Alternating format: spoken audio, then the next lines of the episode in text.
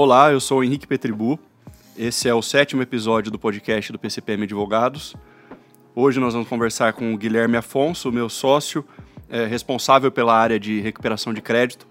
O Guilherme é um advogado formado pela USP e ele tem muita experiência com recuperação de crédito, recuperação judicial, já representou é, dezenas de bancos, instituições financeiras e, enfim, credores também em processo de recuperação judicial. Então ele é uma pessoa muito indicada para esclarecer alguns pontos que a gente tem sobre o assunto. O Benhur Cabreira, meu sócio, também está nos ouvindo e vai participar desse podcast. Então acho que a gente já pode começar falando um pouco do assunto. A gente já tratou sobre a recuperação judicial do produtor rural. Então hoje a gente vai dar um outro viés, a gente vai falar da recuperação judicial em termos gerais. É, a primeira coisa que a gente já tratou no, no nosso segundo podcast, mas eu vou pedir para o Guilherme falar a visão dele sobre o que é a recuperação judicial, qual é a ideia e qual é o intuito do legislador com a recuperação judicial. Vamos lá. Primeiramente, bom dia Henrique, bom dia Benhur. É, vamos tentar tratar desse tema que é bastante específico é, e um tema bastante desconhecido por muitos profissionais do direito, é, ainda que atuem com recuperação de crédito, tem pouca familiaridade com os procedimentos da recuperação judicial. Então é importante tentar simplificar um pouco aqui para ficar mais compreensível e trazer de uma forma mais prática como que funciona. O intuito da lei, e isso muita gente sabe, é, é manter uma empresa é, produzindo. Esse é o espírito da lei. Só que isso também significa é, maximizar o recebimento dos credores. É, de um lado, a lei se preocupa em salvar os postos de trabalho de uma empresa que esteja em crise e também, assim, a própria atividade empresária. É, ocorre que muitas pessoas confundem atividade empresária e empresa com empresário, que são conceitos que não se confundem, por exemplo, no exterior, é, onde em, em, vários países tem um conceito muito mais claro de afastamento da figura do empresário e de manutenção da atividade empresária. Aliás, é interessante até citar isso, que a própria falência não significa o fim de uma atividade empresária a, a, dentro do, do, da lei da falência, é permitido uma empresa continuar operando sem a figura do empresário, mas continuar produzindo e continuando mantendo seus postos de trabalho. Então, isso é um conceito que precisa melhorar muito na, na comunidade jurídica é, e, na, e na, na, cabeça dos credores de, e dos juízes também. É, entender que a, a manutenção da empresa é uma coisa, o salvamento da atividade empresária é uma coisa, mas que o privilégio ao empresário é outra coisa fazer um esforço para o salvamento do empresário, não se confunde com isso. Tá, então deixa eu aproveitar o gancho e te fazer uma pergunta, porque você falou que para muitos operadores do direito, para advogados, esse não é um tema tão claro, as pessoas não têm conhecimento, mas eu acho legal porque é, muitas pessoas que não atuam uh, no nosso ramo, que não são advogados, é, têm interesse têm assistido, têm ouvido, escutado os nossos podcasts. Então eu vou fazer algumas perguntas para que fique claro também para quem nem é advogado. Qual é a diferença da recuperação judicial para falência? A recuperação judicial é um ambiente é, de acordo coletivo organizado. Então, a proposta da, da lei para a recuperação judicial é que os credores se reúnam no momento específico, que é chamado de Assembleia Geral de Credores, para que eles possam tratar é, coletivamente de uma proposta de pagamento. Essa que é a ideia da lei. A falência, ela já é uma liquidação organizada dos ativos. É, por meio da figura do síndico, os ativos, os bens da empresa, eles vão ser colacionados, eles vão ser reunidos, listados, avaliados e posteriormente vendidos em leilão.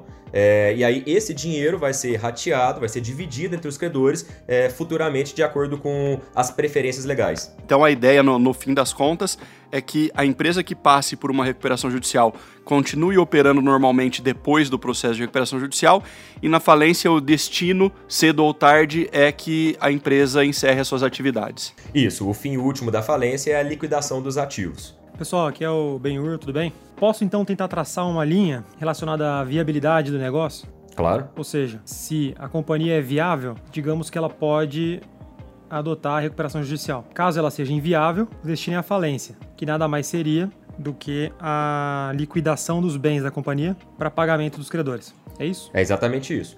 Muito bem. Tá legal. E como funciona o procedimento da recuperação judicial. É, quem faz o pedido, como é feito esse pedido, como o Benhur falou agora, é, você traça uma, uma a viabilidade, você tem que comprovar a viabilidade da manutenção da empresa, como é feita essa comprovação, enfim, explica o trâmite para o início de um processo de recuperação judicial. Isso, vamos lá. Esta, a gente está falando aqui de início e fim, né, de viabilidade, que já é uma, uma coisa que vai ser decidida na Assembleia. É, mas vamos lá.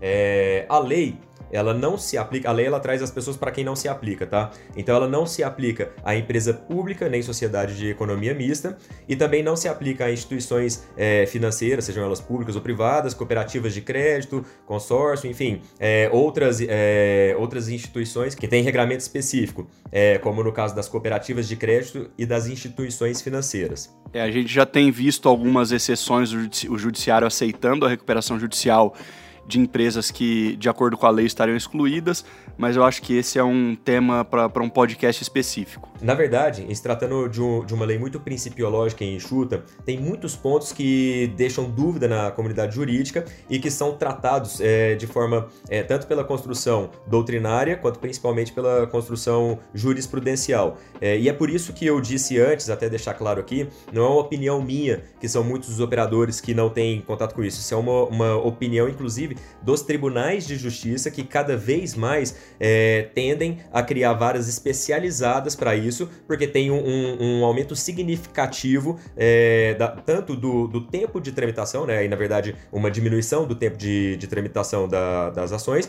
quanto de uma, de uma maior recuperação das empresas, em virtude disso, em virtude do, da especialização, da alta especialização.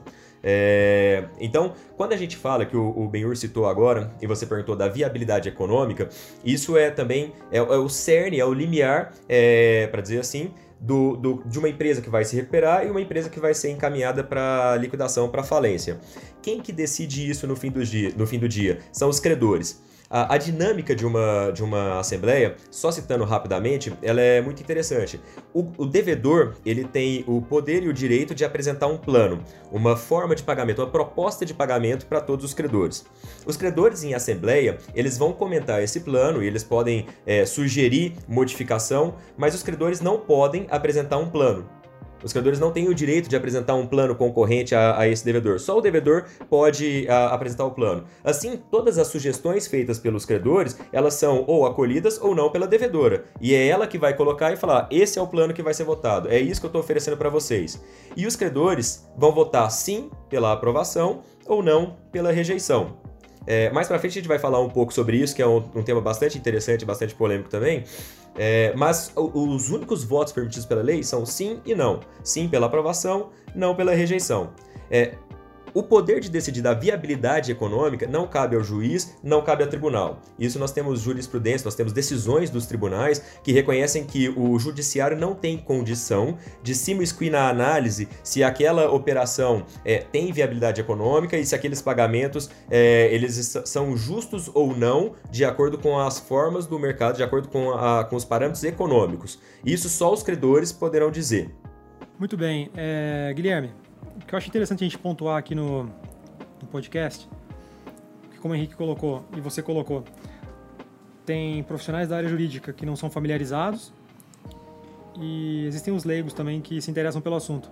A recuperação judicial é sempre de iniciativa da empresa. Do devedor. Do devedor. A empresa que se propõe a recuperar. Ao contrário da falência. A falência pode ser um credor que faça um pedido judicial de falência da companhia. Isso. Inclusive, a recuperação judicial ela pode ser um, uma defesa é, num processo de, de falência. Ah, muito bem. Isso é interessante. Então, quer dizer, é um credor é, pede a falência do devedor e, como uma defesa, o devedor apresenta um pedido de recuperação judicial. Perfeito. Justamente sob a alegação de que o negócio dele é viável do ponto de vista econômico e faz sentido que seja preservado. Perfeito. É isso?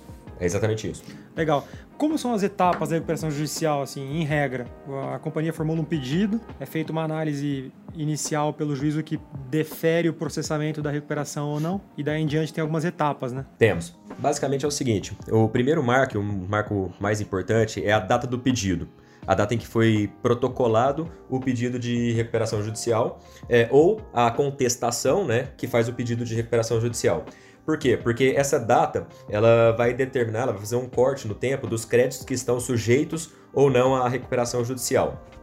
Posteriormente a essa fase, é, todos os credores vão ser intimados pela própria recuperanda e vai se iniciar uma fase de verificação dos créditos.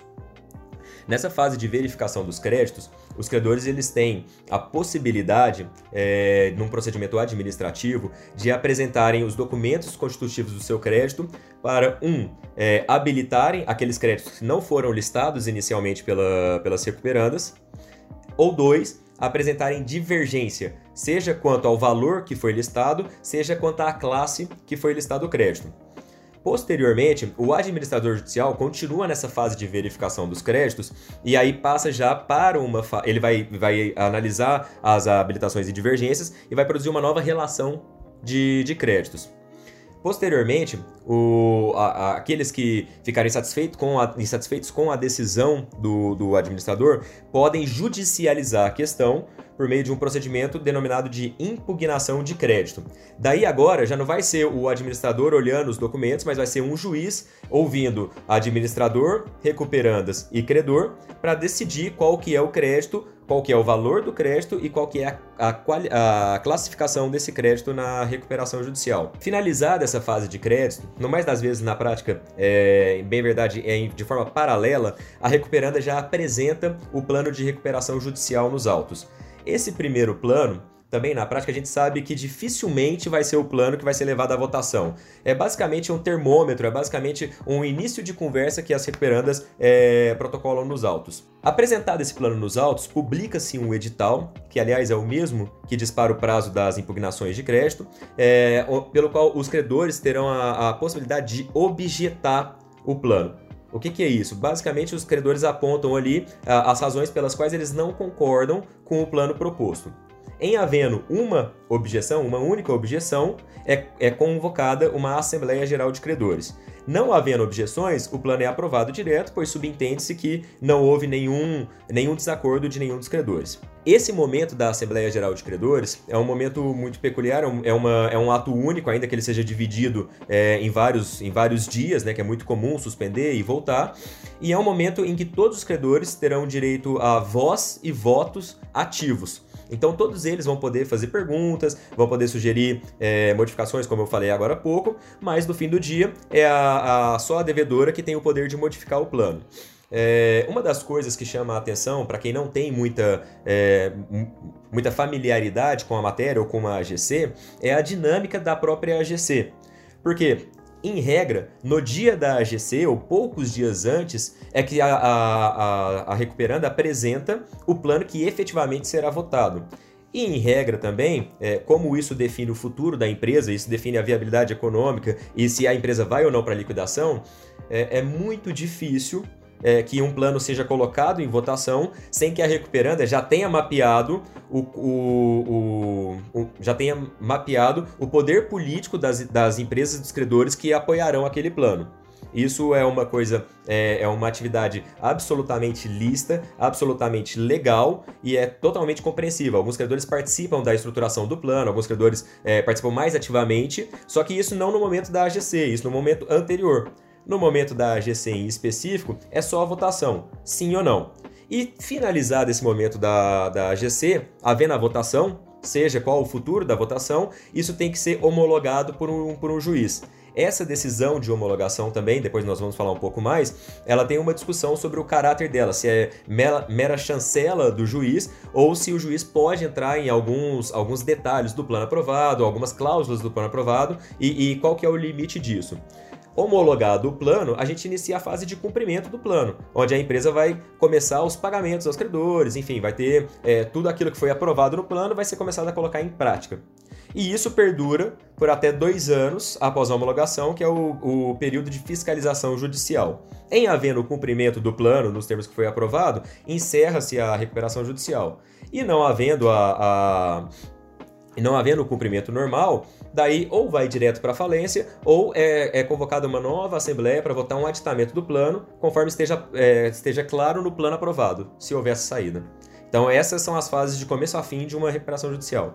Tá bom, é assim, primeiro, primeiro uma observação, é, a AGC que você está falando é Assembleia Geral de Credores. Isso. É, depois eu, eu, queria voltar um pouco no tempo, só para você explicar para gente como é nomeado, quem define quem é esse administrador judicial. Depois que você explicar isso, só uma, uma observação para a gente voltar na, na, discussão, é que esse caminho todo que você traçou é um caminho é, de maneira simplificada, como se tudo corresse exatamente assim nos termos da lei. A gente sabe que na prática não é exatamente assim, é, tem muita coisa que, que acontece de maneira diferente.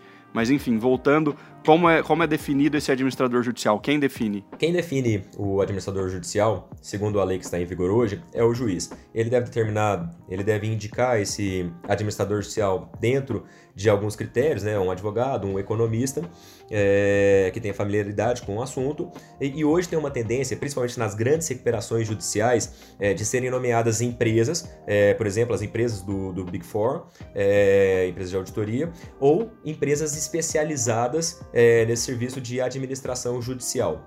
Mesmo nesses casos, é importante ficar claro que a responsabilidade é individual. Então, ainda que seja nomeado um CNPJ, é, a responsabilidade individual de, da administração judicial fica a cargo de uma única pessoa exclusiva. E aí todas aquelas outras demais pessoas vão participar disso. É, a proposta pendente de votação de que a, a, o, o, administrador judicial ele, ele seja por um processo também de leilão, de leilão inverso. Então, é, os interessados apresentarão proposta de valor e aqueles, aquelas propostas serão abertas e o menor valor, com a melhor proposta de, de, de estrutura, é, que será aceita. Essa proposta, essa proposta legal parece é projeto de lei isso aí? É projeto de lei. Esse projeto de lei, ele parece interessante do ponto de vista também de maximização de, de resultados e de eficiência. Outro, outro, outros assuntos que me ocorreram, Guilherme. Seguinte, primeiro, quando é feito o protocolo do pedido de recuperação judicial, é, esse pedido é apreciado pelo juízo, existem alguns requisitos postos na lei para que ele seja para que o juiz defira o processamento da recuperação judicial. E uma vez deferido, inicia-se o que a gente chama de stay period, né? São 180 dias que os credores não podem, é, digamos, acessar o patrimônio em regra, né? O patrimônio do devedor. São suspensas as execuções, as medidas de cobrança que dá um fôlego para a companhia. É essa a ideia, né? Exato. A, a ideia da, da recuperação judicial é uma empresa que está passando por um momento de dificuldade, uma crise de liquidez, uma situação momentânea, e para isso dá esse fôlego para ela, principalmente esse fôlego financeiro. Então, a, a, a primeira ideia que a lei teve foi, a partir do deferimento do processamento, que é esse marco importante, ficam suspensas todas as execuções e ações contra a, a empresa em crise, contra a recuperanda. A lei fala em 180 dias improrrogáveis, mas a prática já falou que pode se prorrogar livremente quantas vezes forem necessários, desde que não haja é, leniência, desde que não haja uma demora proposital da recuperanda em colocar o plano em votação. Então, o mais comum hoje, a regra, é que esse stay period ele seja estendido até a realização da AGC desde que é, a recuperanda e o administrador estejam colaborando com, a, com o prosseguimento normal da, da recuperação judicial. É importante dizer isso, Benhur, que esse, esse, esse, período de graça, esse período de suspensão das execuções, eles não aproveitam os devedores coobrigados e solidários. Isso é uma ressalva clara da lei e isso é muito importante. É, o credor ele mantém e ele pode continuar a sua execução na, normalmente contra os coobrigados, os avalistas. Também vale dizer uma coisa interessante: é, tanto o deferimento quanto a aprovação e homologação do plano de recuperação judicial não extinguem a execução, apenas suspendem. Mesmo a homologação do plano apenas suspende a execução. Então você deixa ela lá suspensa, porque num cenário de, de recuperação, de um cenário de falência, por exemplo, você pode ter a, a volta do seu status quo ante, ou você pode ter, conforme seja o, o plano aprovado, uma execução específica do plano. Perfeito, Guilherme. E aí, a gente né, toca no outro ponto, tinha me ocorrido, que é o seguinte: a divisão entre classes de credores. É, inicialmente, a lei trazia três classes, correto? Exato. E aos poucos aí houve, houve algumas alterações legislativas e foram, foram, criadas outras classes, certo? Foi criada uma quarta classe que é a das microempresas, IEPP. E só para a gente explicar um pouco, qual é a consequência de você ter seu crédito, você credor, arrolado em determinada classe? A lógica da separação de classes é, foi para criar é, grupos de interesses homogêneos é, que pudesse fazer sentido a, a votação para organizar mesmo a votação, para entender por que, que um grupo tem um interesse, por que, que outro grupo tem outro interesse. E isso, inclusive, é uma das questões que mais precisa é, de, de retificação é, na lei. E isso já tem algumas propostas pendentes que trazem subgrupos. No começo da, da aplicação da lei, houve muita discussão se poderia criar subgrupos, se isso seria uma forma de fraudar a lei, mas hoje a gente já tem o um entendimento que é possível criar subgrupos de interesse dentro desses grupos que existem. Os grupos que existem hoje na lei são quatro. Um, classe 1, derivados do, do trabalho, trabalhista ou derivados do trabalho. Classe 2, é, créditos com garantia real. E classe 3, quirografários. Posteriormente foi inserida a classe 4, que é a classe do, das microempresas e EPPs porque entende que eles é, têm uma natureza muito próxima dos quirografários, mas que tem um valor de crédito que os, os diferencia muito dos interesses dos quirografários. É, quais, são os, quais são os maiores problemas é, com relação a isso? Na classe 2, com garantia real, o que, que envolve garantia real? É, basicamente, a gente está falando de hipoteca, que é um direito real sobre o imóvel, ou a gente está falando de um penhor, que é um direito real sobre bens móveis, geralmente sobre safra, geralmente sobre é, produto, geralmente sobre estoque. Esses credores, embora de garantia real tenham os mesmos efeitos, eles têm interesses muito diferentes entre si, muito distantes, porque o imóvel, ele não vai acabar, o imóvel vai continuar ali. Os credores que têm penhor sobre safra, penhor sobre produto, geralmente têm a sua garantia consumida, ou, ou antes ou durante o período da recuperação judicial. Então, ele já vota sabendo que o crédito dele está descoberto, sabendo que o crédito dele é um crédito careca no fim do dia. E o credor que tem o imóvel uhum. é um credor que está contando com aquele imóvel, está contando com aquela garantia. Ele sabe que no cenário de falência, ele tem, ele, ele tem formas de receber, de, de ver o seu crédito satisfeito. Só que ambos votam com interesses distintos. Então é possível que os credores da, da classe 2, garantia real, que tem bens que já foram consumidos, votem aprovando um plano que libera garantia, porque para eles já é indiferente. E os credores que têm imóvel, se são é, em número menor, eles podem não aprovar esse plano e serem superados pela maioria. Dentro da classe 3, então, nem se fala. A gente tem ali é, credores que são fornecedores, que são muito tratados nos planos como é, é, credores parceiros, credores fornecedores estratégicos, que você tem ali, é, que você credores que são fornecedores que você a, a empresa depende da, daqueles credores para continuar suas atividades, para manter a sua viabilidade econômica, e credores que é, fizeram um negócio ou outro esparso e que a, a recuperanda já não tem tanto interesse em manter aquele crédito. Ou seja, é, ela faz uma proposta para eles numa condição pior e para aqueles que são fornecedores estratégicos numa condição melhor, porque, elas de, é, porque a recuperanda depende deles para manter a sua atividade. Isso no começo foi muito criticado, é, foi muito debatido, mas hoje hoje é amplamente aceito. É, a prática veio trazendo é, uma, uma noção muito mais negocial para recuperação judicial e muito menos um pragmatismo do, da lei positivada. Entendido. Então a gente pode dizer é, aquela ideia da legislação de que essas três classes reuniriam grupos com interesses é, homogêneos, não deu muito certo. O que a gente verifica na realidade é que dentro de cada classe há interesses bem diversos entre os credores. Exato. E aí as acaba tendo uma minoria de qualquer jeito, um cara que é, é suplantado, sufocado ali pela vontade da maioria. Exato. O, que aconteceu é que a, algum, em alguns processos a criatividade ela se exacerbou um pouco mais e aí foram criados é, criadas classes para cada credor, ou seja, para esse credor eu ofereço tanto, para esse eu ofereço tanto e isso é exatamente o que a lei tentou evitar ou que a lei é, buscou reprimir. Então, hoje já tem um, um, um, consenso muito grande na aplicação da, da lei para entender é, o que, que é permitido em segregação de subclasses e o que, que é só uma tentativa é, de burlar esse, esse interesse. É, a lei, como também uma forma de, de maximizar esse, esse, essa segregação de interesses, ela criou é, pesos diferentes para essas classes de votação. É, não entre elas, mas formas de cômputo da, da votação. Por exemplo, na classe dos credores trabalhistas, o voto ele é contado por cabeça. Então, independe o, o valor do crédito, só importa o número de pessoas que aprovam aquela proposta, aquele plano de recuperação judicial. Na classe 2 e na classe 3, a gente tem uma, é, um, uma universidade de credores ali que tem diferenças gritantes entre seus créditos. Então, pesa tanto o valor do crédito Com relação à classe 2 e à classe 3, é, como você tem ali é, uma universalidade de credores com perfis diferentes e créditos diferentes, daí interessa tanto a votação por cabeça, ou seja, o número de pessoas que votaram a favor do, do daquele plano, como também importa o, o valor do crédito. Aqueles credores que mais apostaram na empresa, aqueles credores que mais financiaram a empresa, é, ou que têm uma exposição maior porque venderam com prazo, venderam mais produtos a prazo, eles têm um voto muito mais relevante do que aqueles credores com crédito inferior. Então, essa é uma forma da lei compensar.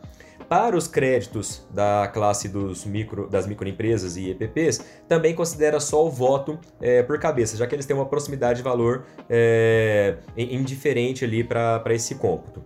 Para aprovação do plano, e isso também é uma coisa interessante, que essa alteração que incluiu a classe 4, ela incluiu a, classe 4, mas não pensaram em, em, em, replicar ou, ou fazer o reflexo dessas alterações em, todo, em toda a lei. Então, a lei ela mantém ali os dizeres é, da estrutura como se fossem três classes, mesmo havendo hoje quatro classes. Então a lei fala que para aprovação do plano, você precisa de aprovação nas três classes, é, hoje quatro classes, é, tanto por cabeça quanto por valor de crédito. Se houver a, a eventualidade é, de aprovação em duas classes e uma é, não, não tiver aprovado, ou seja, hoje três classes aprovado e uma classe não tiver aprovado, tem a possibilidade de o juiz passar por cima é, dessa decisão da classe que não aprovou e aprovar o, o plano goela abaixo. É uma expressão utilizada em inglês Exatamente, esse é o mecanismo do cram down, que vai superar ali aquela classe que não aprovou, desde que a desaprovação daquela classe não seja maior que, que dois terços da, do número de crédito, do número de cabeças ou do valor do crédito. Ou seja, menor que dois terços de desaprovação. Perfeito. E eu ia justamente falar desse conceito de cram down. Legal que você tocou nesse ponto. É... E aí existe uma outra categoria de credores, que não é propriamente uma classe, né? Que são os extraconcursais, né? Exatamente. É, nas novas propostas da, da, da Lei 11.101, né, nas propostas de alteração da lei, é, isso também é uma coisa bastante criticada. É, a ideia do, do, do, legislador no começo foi de proteger e manter uma, uma força, uma eficácia maior para os créditos que têm origem em garantias fiduciárias, é, mas isso acabou é, virando um grande um problema, porque hoje uh, os bancos eles preferem dar naturalmente uma garantia fiduciária, um crédito que seja garantido, é, melhor dizendo, um crédito que tenha uma garantia fiduciária. É, isso virou uma regra, ou seja, hoje você tem uma empresa em recuperação judicial que tem seu plano aprovado, homologado e ela continua com o mesmo problema, que são os credores financeiros é, sem nenhuma, sem nenhum controle, sem nenhuma, sem, sem nenhuma suspensão, sem nenhum ambiente organizado coletivo de negociação. Ou seja, ela resolveu parte de um problema muito pequeno e continua com um maior problema e o seu patrimônio todo vinculado a, aqueles credores. É, no final das contas, apesar de serem poucos credores se comparado com o todo, são os credores que representam a maior parte do crédito, uma parte muito relevante do crédito, e o patrimônio da, da, da devedora está todo vinculado a esses a, a, garantia dessas dívidas. Então esses credores, como eles não se sujeitam à recuperação judicial, em tese, eles poderiam seguir com as ações de excursão e, inclusive, é, é, acessar esse patrimônio, esses bens da devedora. Poderia, em tese, muito embora hoje na prática, esses bens que são dados em alienação fiduciária, em regra, eles são é, listados depois como essenciais Isso, nos termos da recuperação judicial. E aí ah, tem uma proteção especial e os credores não podem é, executar esses bens enquanto durar o procedimento de recuperação judicial. Ou seja, criou-se ali um... Intra... Essa é a questão da essencialidade, né? Isso. E aí fica o critério do juiz. É subjetivo. Fica a critério do, do tribunal, isso, do, do juiz. Ele pode falar, tudo bem, você tem uma, você tem uma garantia fiduciária, em tese você é extraconcursal, você não se sujeita aos efeitos do plano, mas esse bem é essencial e vai ser utilizado aqui pra, pela companhia, não vai ser, não vai ser permitida a, execução daquela garantia. É isso, né? Exatamente. Em alguns momentos é fácil a gente identificar essa essencialidade é, ou não. Uhum. É, por exemplo, quando você tem ali a alienação fiduciária de uma planta industrial, aquela planta industrial, ela está sendo usada, ela continua sendo usada, ou ela já, já tomou contornos ali de uma UPI, é, ou é só um imóvel, um terreno que a empresa tem, mas que ele não é operacional.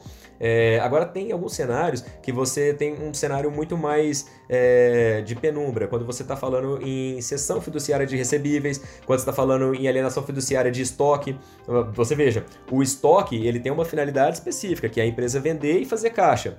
É, então, ele não é essencial do ponto de vista que a empresa já, já pretende se desfazer dele no curto prazo mas ele é essencial do ponto de vista de caixa. É a mesma coisa do dinheiro, a seção de recebíveis. O dinheiro, ele é essencial. É, é óbvio, quando a gente pensa nesse, no conceito de essencial, ele é. Mas ele é essencial para continuidade, para continuação da atividade daquela empresa em si e não, não da viabilidade econômica? Não. Só que, naturalmente, o, o tribunal tem, em regra, tem uma, um entendimento que busca é, compatibilizar esses interesses e privilegiando os interesses da empresa. Mas não tem um critério objetivo, né? É puramente subjetivo. Não tem um critério objetivo. Totalmente subjetivo. É, e o que a gente vê na prática é, é muitas decisões. Enfim, acho que é, elas seguem o que foi a, a, intenção do legislador, que é da manutenção da empresa.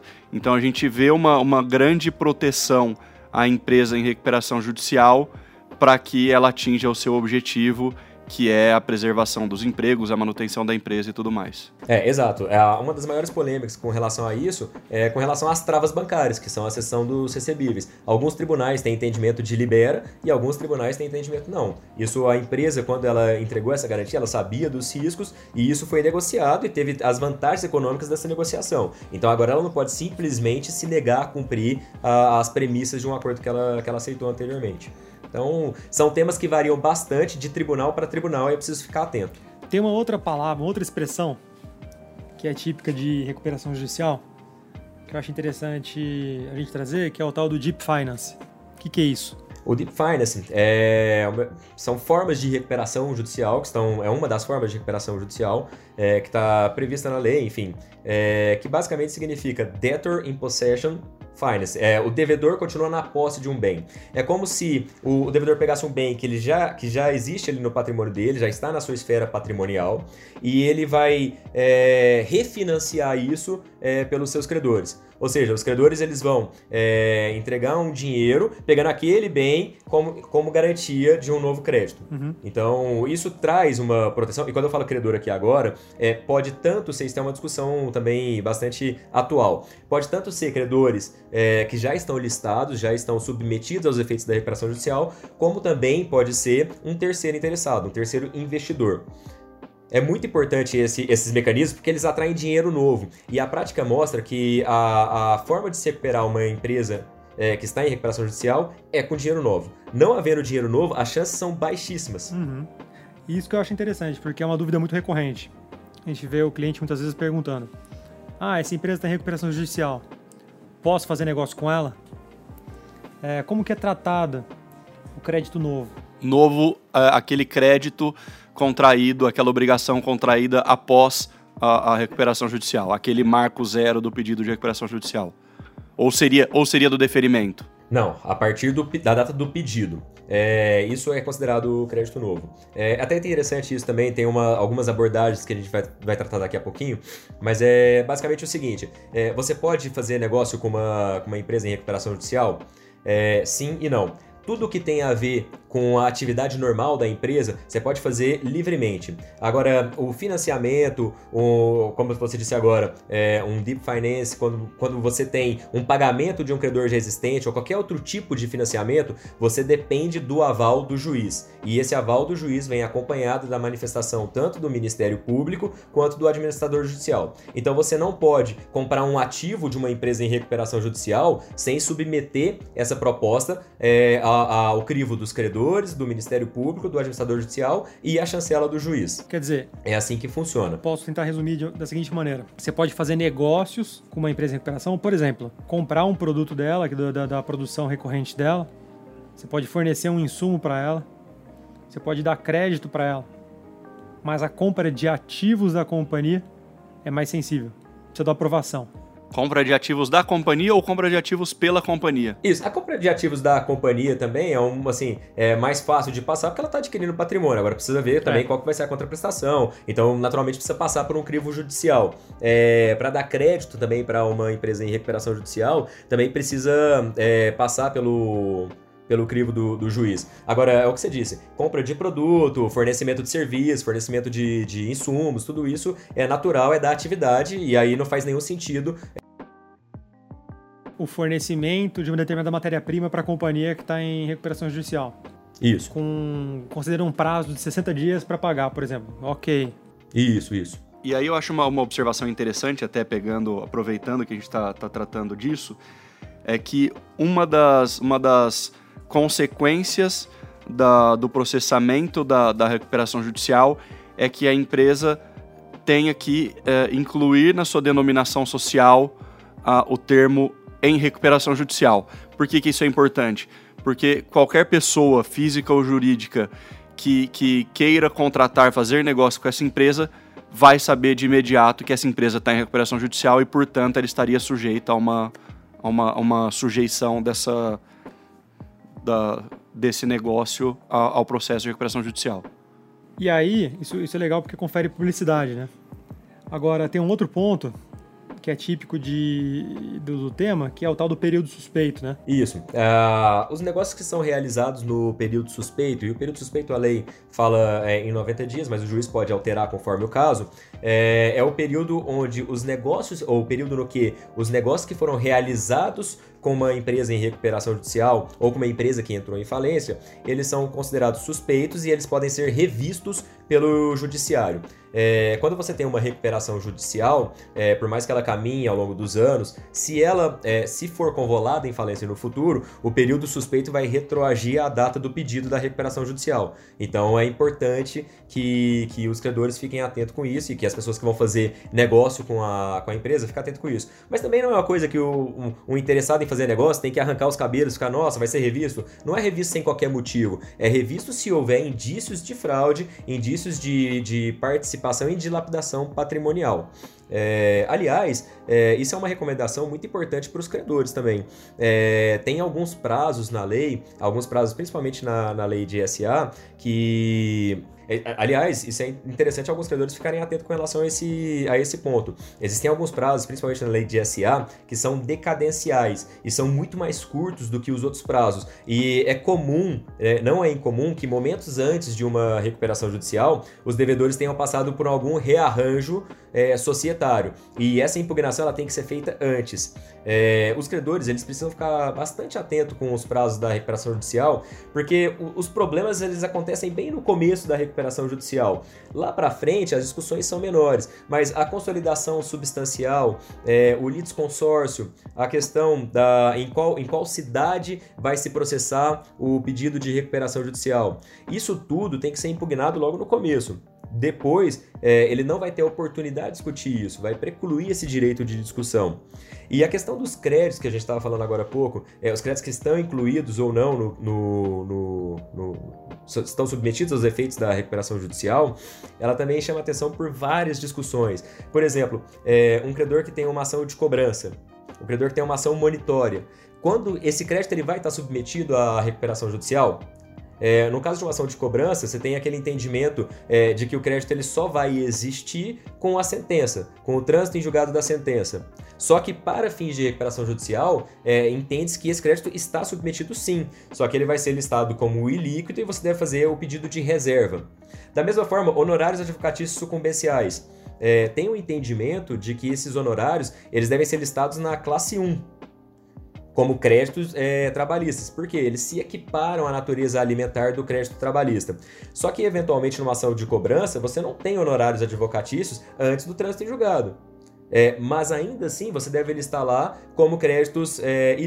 Essa discussão dos honorários em específico é uma discussão também que, que podemos tratar num podcast específico, porque Todo dia muda isso no STJ, todo dia vem uma decisão diferente no tratamento de honorários advocatícios sucumbenciais na recuperação judicial. Legal, Guilherme. Eu acho que você falou bem esse o assunto da recuperação judicial é muito interessante e tem muitos desdobramentos é, polêmicas, discussões e decisões específicas sobre cada um dos assuntos, sobre credores que se sujeitam, sobre aprovação, enfim. É, a gente pode, nos próximos podcasts, trazer assuntos específicos para falar só sobre eles, mas de maneira geral a gente conseguiu entender bem e falar bastante sobre a, sobre a recuperação judicial. Então eu queria te agradecer, agradecer a todo mundo que acompanhou e escutou esse podcast. É, na próxima semana a gente tem um, um, novo assunto e vocês podem acompanhar o nosso podcast pelo, pelo Spotify e qualquer dúvida ou sugestão vocês podem entrar em contato pelo LinkedIn PCPM Advogados ou pelo Instagram PCPM Advogados. Obrigado, Guilherme. Obrigado, Benhur. Eu que agradeço. Até mais. Obrigado.